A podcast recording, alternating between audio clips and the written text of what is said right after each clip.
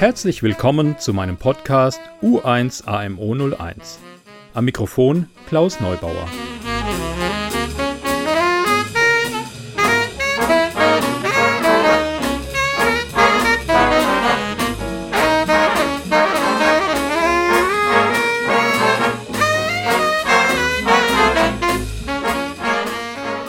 Hallo, schön, dass ihr wieder meinen Podcast eingeschaltet habt. Ähm, eine so lange Sommerpause war eigentlich gar nicht geplant, aber es war einfach so schönes Wetter und heiß und nett, um abends draußen zu sitzen, dass ich mich nicht überwinden konnte, hier in den Keller zu kommen und äh, aufzunehmen.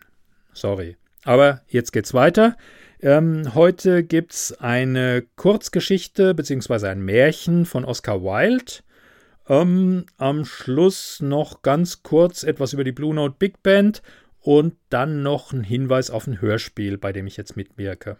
Okay, jetzt zuerst die Kurzgeschichte.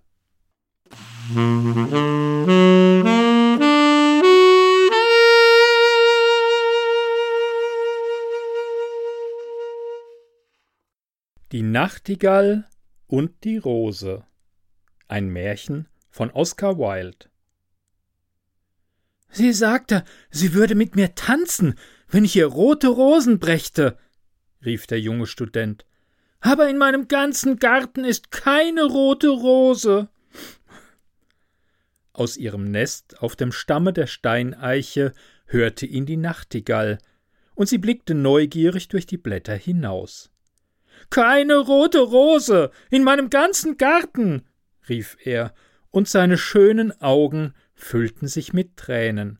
Ah, von was für Kleinigkeiten hängt das Glück ab.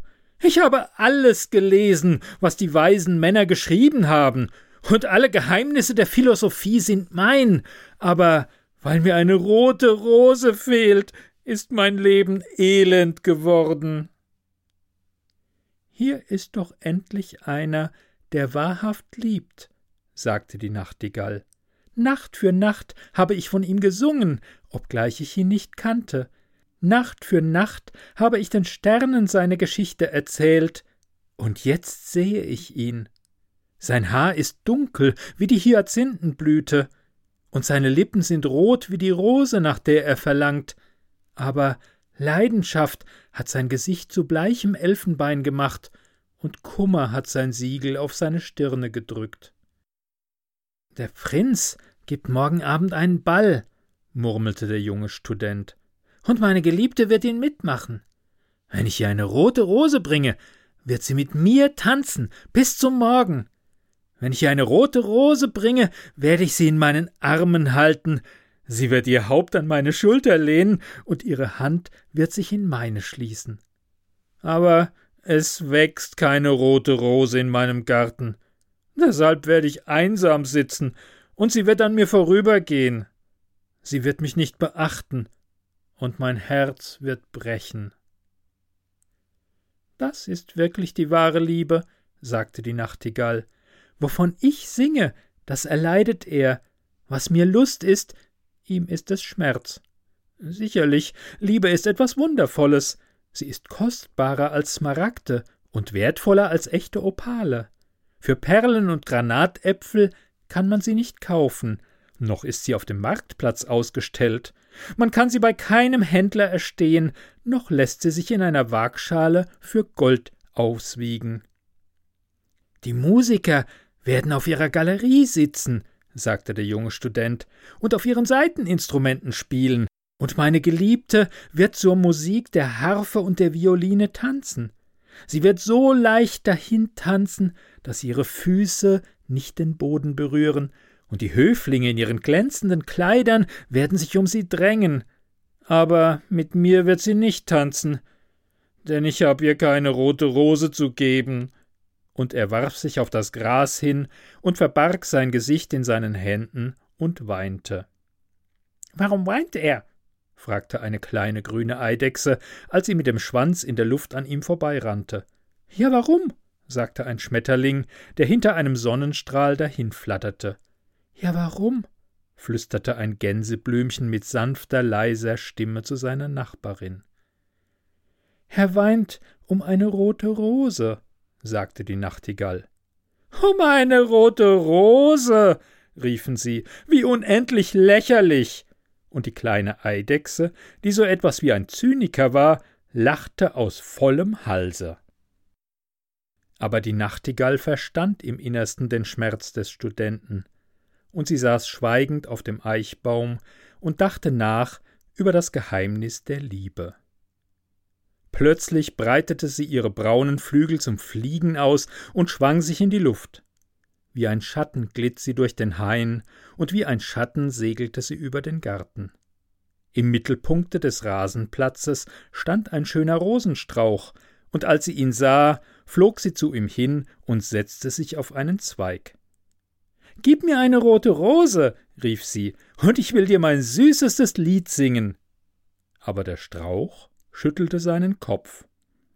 Meine Rosen sind weiß, antwortete er, so weiß wie der Schaum des Meeres und weißer als der Schnee auf dem Berge. Aber geh zu meinem Bruder, der rings um die alte Sonnenuhr wächst, und vielleicht wird er dir geben, was du wünschest.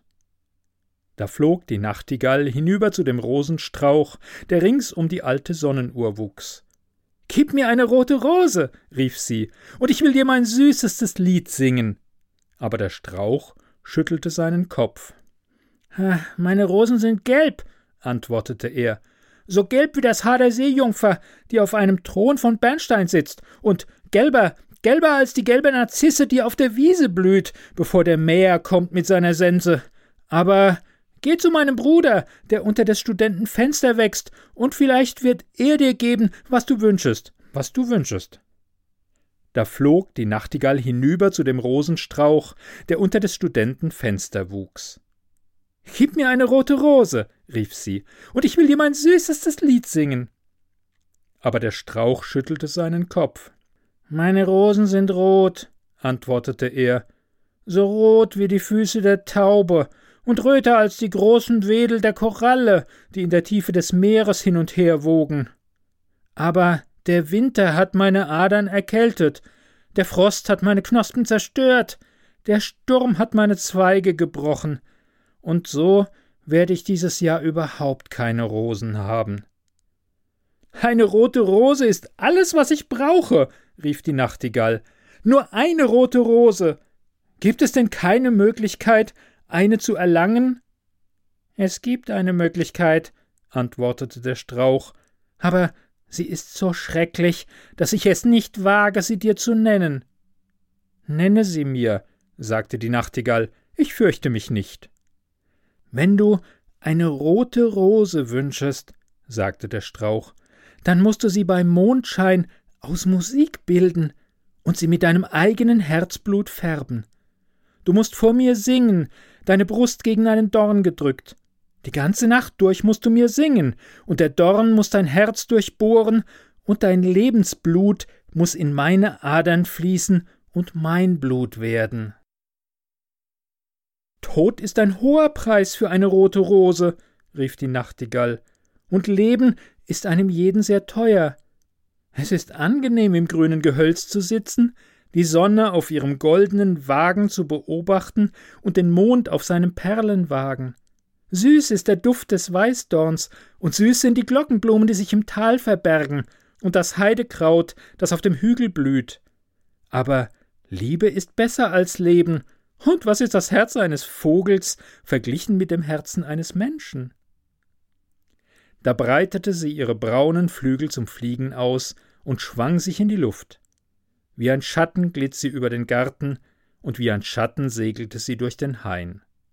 Der junge Student lag noch auf dem Grase, wo sie ihn verlassen hatte, und die Tränen waren noch nicht getrocknet in seinen schönen Augen. Sei glücklich, rief die Nachtigall, sei glücklich, du sollst deine rote Rose haben. Aus Musik will ich sie beim Mondschein bilden und sie färben mit meinem eigenen Herzblut. Alles, was ich zum Dank dafür verlange, ist, dass du ein wahrer Liebhaber bist. Denn Liebe ist weiser als Philosophie, mag diese auch noch so weise sein, und stärker als Macht, mag diese auch noch so stark sein. Feuerfarben sind ihre Schwingen, und Feuerfarben ist ihr Leib. Ihre Lippen sind süß wie Honig, und ihr Atem ist wie Weihrauch. Der Student blickte auf von dem Gras und lauschte, aber er konnte nicht verstehen, was die Nachtigall zu ihm sprach, denn er kannte nur Dinge, die in Büchern niedergeschrieben sind. Aber der Eichbaum verstand und wurde traurig, denn er liebte die kleine Nachtigall, die ihr Nest in seinen Zweigen gebaut hatte. Sing mir noch ein letztes Lied, flüsterte er. Ich werde mich sehr einsam fühlen, wenn du fort bist. Da sang die Nachtigall zum Eichbaum, und ihre Stimme war wie Wasser, das aus einem silbernen Gefäß tropft. Als sie ihren Gesang beendet hatte, erhob sich der Student und zog ein Notizbuch und einen Bleistift aus seiner Tasche. Form hat sie, sagte er zu sich selbst, als er durch den Hain davonwandelte. Das kann man ihr nicht abstreiten, aber hat sie Gefühl? Ich fürchte nein. Natürlich ist sie wie die meisten Künstler, sie ist ganz Stil, ohne innere Echtheit. Sie würde sich nicht für andere opfern. Sie denkt nur an Musik, und jeder weiß, dass die Künste selbstsüchtig sind. Trotzdem muss man zugeben, dass sie einige schöne Töne in ihrer Stimme hat. Wie schade, dass kein Sinn in ihnen steckt und dass sie keinen praktischen Wert haben. Und er ging in sein Zimmer, legte sich auf sein kleines Strohsackbett und begann, über seine Liebe nachzudenken, und nach einiger Zeit versank er in Schlummer. Und als der Mond am Himmel schien, flog die Nachtigall zu dem Rosenstrauch und drückte ihre Brust gegen den Dorn. Die ganze Nacht durch sang sie, ihre Brust gegen den Dorn gedrückt, und der kalte kristallene Mond neigte sich hinab und lauschte. Die ganze Nacht durch sang sie, und der Dorn ging tiefer und tiefer in ihre Brust, und ihr Lebensblut ebbte hinweg von ihr.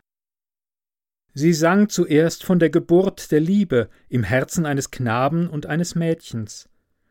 Und auf dem obersten Zweig des Rosenstrauchs, da erblühte eine wunderbare Rose, Blumenblatt nach Blumenblatt, wie ein Lied dem anderen folgte. Bleich war sie am Anfang wie der Nebel, der über dem Fluss hängt, bleich wie die Füße des Morgens und silbern wie die Schwingen der Dämmerung. Wie der Schatten einer Rose in einem silbernen Spiegel, wie der Schatten einer Rose in einem Wasserpfuhl, so war die Rose, die auf dem obersten Zweig des Rosenstrauchs erblühte. Aber der Strauch rief der Nachtigall zu, sich fester gegen den Dorn zu pressen. Presse dich fester an, kleine Nachtigall, rief der Strauch, sonst kommt der Tag, bevor die Rose vollendet ist. Da presste sich die Nachtigall fester gegen den Dorn an, und lauter und lauter wurde ihr Singen, denn sie sang von der Geburt der Leidenschaft in der Seele eines Mannes und einer Jungfrau. Und ein zartes, rosiges Glühen kam in die Rosenblätter, wie das Erröten im Gesicht des Bräutigams, wenn er die Lippen der Braut küsst. Aber der Dorn hatte noch nicht ihr Herz erreicht, darum blieb das Herz der Rose weiß, denn nur das Herzblut einer Nachtigall kann das Herz einer Rose rot färben. Und der Strauch rief der Nachtigall zu, sich fester gegen den Dorn zu pressen. Presse dich fester an, kleine Nachtigall, rief der Strauch, sonst kommt der Tag, bevor die Rose vollendet ist. Da presste sich die Nachtigall fester gegen den Dorn an, und der Dorn berührte ihr Herz, und ein scharfes Wehgefühl durchfuhr sie. Bitter, bitter war das Weh, und wilder und wilder wurde ihr Singen, denn sie sang von der Liebe, die durch den Tod geheiligt wird, von der Liebe, die im Grab nicht stirbt. Und die wunderbare Rose wurde tiefrot wie die Rose des östlichen Himmels. Tiefrot war der Kranz der Blütenblätter, und tiefrot wie ein Rubin war das Herz. Aber der Nachtigalls Stimme wurde schwächer, und ihre kleinen Flügel begannen zu zittern, und ein Nebel legte sich über ihre Augen. Schwächer und schwächer wurde ihr Singen, und sie fühlte, wie etwas in ihrer Kehle ihr den Atem benahm. Da gab sie einen letzten Ausbruch von Musik. Der bleiche Mond hörte ihn, er vergaß den Tagesanbruch und verharrte am Himmel. Die rote Rose hörte ihn und zitterte ganz und gar vor Entzücken und öffnete ihre Blütenblätter der kalten Morgenluft. Das Echo trug ihn zu seiner purpurnen Höhle in den Bergen und erweckte die schlafenden Schäfer aus ihren Träumen. Er flutete durch das Schilfrohr am Flusse, und dieses trug die Botschaft nach dem Meere. Sieh an, rief der Strauch, die Rose ist jetzt vollendet. Aber die Nachtigall gab keine Antwort, denn sie lag tot in dem hohen Gras mit dem Dorn in ihrer Brust. Und gegen Mittag öffnete der Student sein Fenster und blickte hinaus. Ha, was für ein wunderbarer Glücksfall, rief er. Hier ist eine rote Rose. Ha, in meinem ganzen Leben habe ich keine solche Rose gesehen. Ah, sie ist so schön, dass sie sicherlich einen langen lateinischen Namen haben muss. Und er neigte sich hinaus und pflückte sie. Dann setzte er seinen Hut auf und lief mit der Rose in der Hand nach des Professors Haus. Die Tochter des Professors saß im Türeingang und wickelte blaue Seide auf eine Rolle, und ihr kleiner Hund lag zu ihren Füßen. Sie sagten, Sie würden mit mir tanzen, wenn ich Ihnen eine rote Rose brächte, rief der Student. Hier, hier ist die roteste Rose der Welt. Sie werden sich heute Abend an Ihrem Herzen tragen, und wenn wir zusammen tanzen, dann will ich Ihnen sagen, wie ich Sie liebe. Aber das Mädchen runzelte die Stirn. Ich fürchte, sie wird zu meinem Kleid nicht passen, antwortete sie. Und übrigens hat mir des Kammerherrn Neffe einige echte Juwelen geschickt, und jeder weiß, dass Juwelen mehr kosten als Blumen. Auf mein Wort, Sie sind wirklich sehr undankbar, sagte der Student ärgerlich, und er warf die Rose auf die Straße, wo sie in den Rinnstein fiel, und ein Karrenrad ging drüber weg. Undankbar? sagte das Mädchen, ich will Ihnen etwas anderes sagen. Sie benehmen sich sehr ungeschliffen, und übrigens, was sind Sie? Nur ein Student. Ich glaube, Sie haben ja nicht einmal silberne Schnallen an Ihren Schuhen, wie sie des Kammerherrn Neffe hat. Und sie erhob sich von ihrem Stuhl und trat in das Haus. Was für eine verrückte Sache die Liebe ist, sagte der Student, als er wegging. Sie ist nicht halb so nützlich wie die Logik, denn sie beweist nichts, und sie erzählt einem immer von Dingen, die sich nicht ereignen, und macht einen an Dinge glauben, die nicht wahr sind. Wahrhaftig, sie ist ganz unpraktisch, und in unserer heutigen Zeit muss man vor allem praktisch sein. Ich werde zur Philosophie zurückkehren und Metaphysik studieren. Damit ging er wieder in sein Zimmer, zog ein dickes, staubiges Buch hervor und begann zu lesen.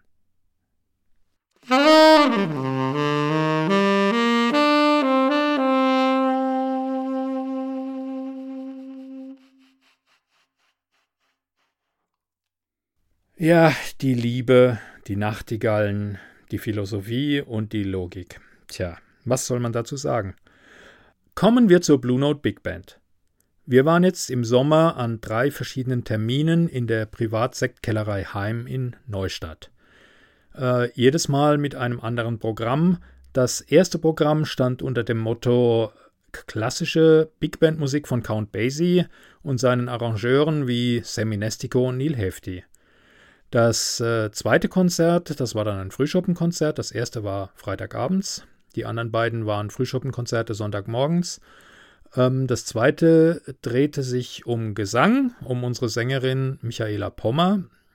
Und die dritte Veranstaltung drehte sich um junge deutsche Arrangeure.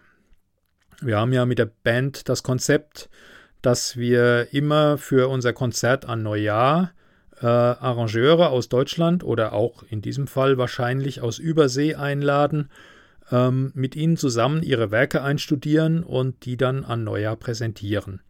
Äh, dadurch hat sich über die Jahre ein ziemlich guter Fundus angesammelt an interessanten Stücken und davon haben wir eine Auswahl beim letzten Konzert gespielt. Ähm, die Reihe war auf jeden Fall ein Erfolg. Es war eigentlich immer ziemlich voll. Also man hat natürlich noch Stehplätze bekommen, aber die Sitzplätze waren, würde ich mal sagen, zu 95 Prozent besetzt. Ja, wäre schön, wenn das im nächsten Jahr eine Fortsetzung finden würde.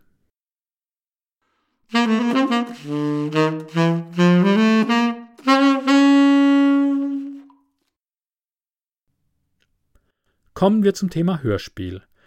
Ähm, aktuell habe ich bei drei verschiedenen Hörspielen kurze Rollen aufgenommen. Wie das so ist, dauert es immer relativ lange, bis alle Freiwilligen da ihre Texte eingesprochen haben, bis das zusammengeschnitten ist, bis die verschiedenen klingenden Mikrofone äh, entsprechend aneinander angeglichen sind, damit es so klingt, als wäre es in einem Raum aufgenommen ähm, bis die Musik dabei ist, bis Geräusche dabei sind. Ähm, das wird alles ziemlich lange dauern. Ähm, da gibt es eine Folge The Real Ghostbusters. Das sind ein paar Jungs, die Jungs und Mädels, ähm, die äh, den Ghostbuster-Stoff einfach weiterspinnen. Das ist ganz nett, da habe ich eine kurze Rolle, gleich bei der Eröffnung. Ähm, da wird es dann auch einen Überraschungsgast geben, den ich jetzt nicht verraten darf. Ich kenne ihn auch selbst nicht, aber ich vermute, wer es ist. Also hm, hm, wird sich lohnen. Äh, das nächste ist ein kleines Märchen, äh, das zu einer Reihe von drei Märchen gehört. Das wird aber auch noch eine Weile dauern. Da werde ich mich dann nochmal dazu melden. Und das andere ist äh, ein Science-Fiction-Hörspiel, das Reaction Manifest äh, das Annie geschrieben hat. Mit dem Pseudonym Die Frau im Schrank, weil sie ihre Sachen im Schrank aufnimmt. Tja, was macht man nicht alles, wenn man kein Studio hat? Und äh, sie hat sich die nette Idee ausgedacht, dass jeder, der seinen Part fertig hat, äh, einen kurzen Kommentar dazu abgibt. Und äh, das ist, finde ich, ganz schön geworden. Und ich habe auch nachgefragt, es ist kein Problem, das hier anzuhängen. Ähm, das machen wir dann und das Ergebnis gibt es anschließend unter www.hörspielprojekt.de. Wird aber auch wahrscheinlich nächstes Jahr werden, bis es das gibt. Also ich werde mich dann melden, äh, wenn das äh, soweit spruchreif ist. Und äh, jetzt das, was, äh, was es bisher an Appetithappen gibt. Bitteschön.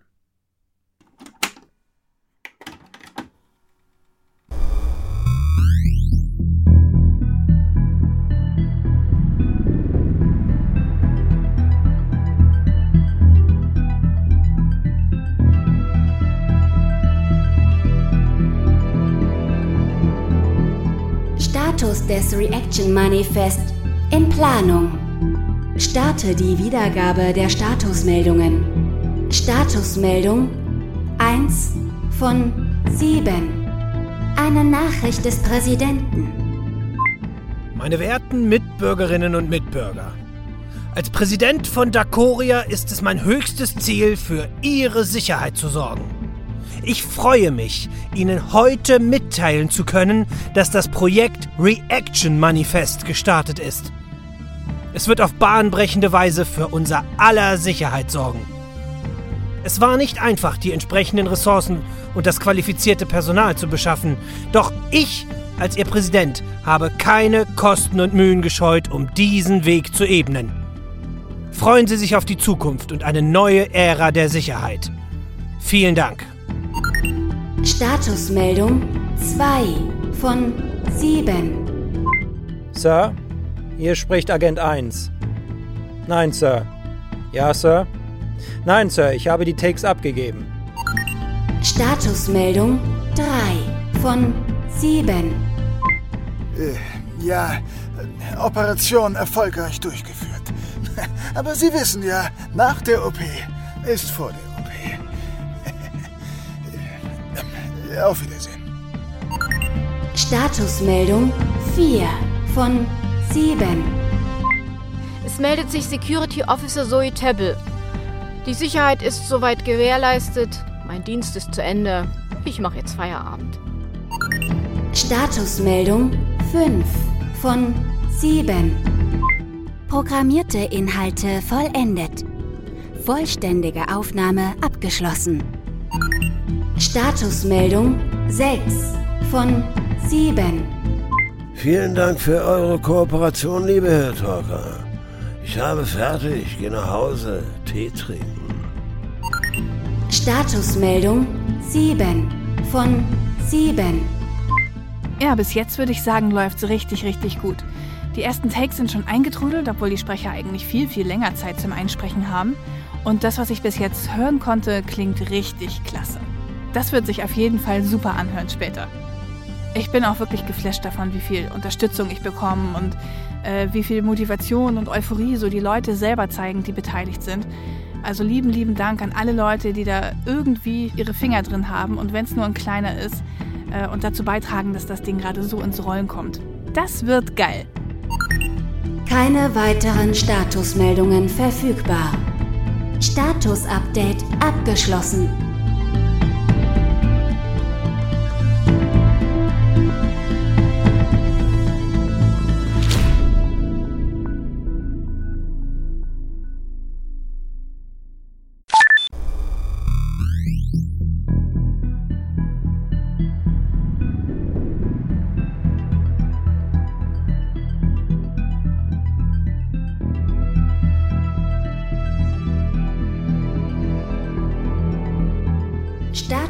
Des Reaction Manifest in Vorbereitung. Starte die Wiedergabe der Statusmeldungen. Statusmeldung 1 von 9. Forschungslogbuch Felicitas Georgia. Neuer Eintrag.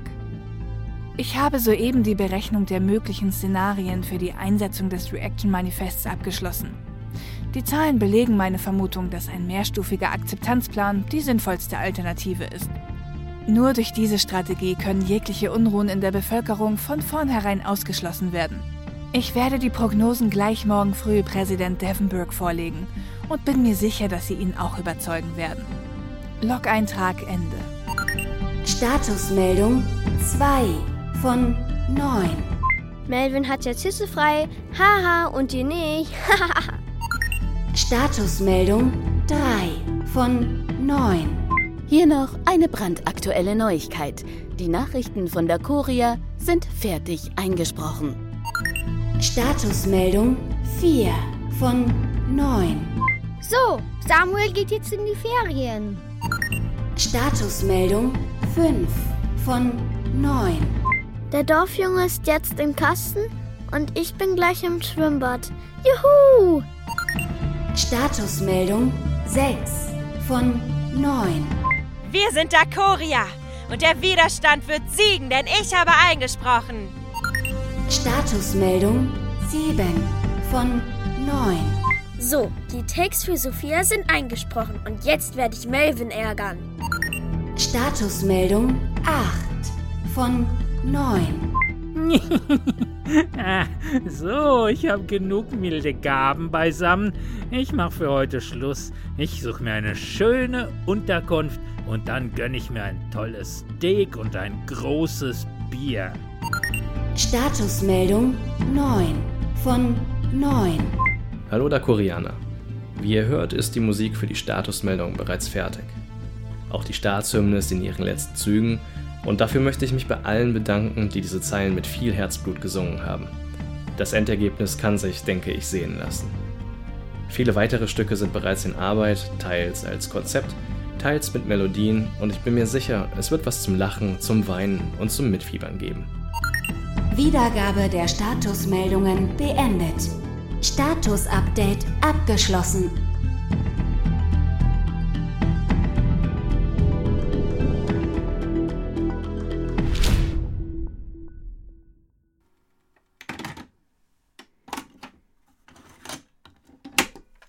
Ja, ist doch ganz nett, finde ich.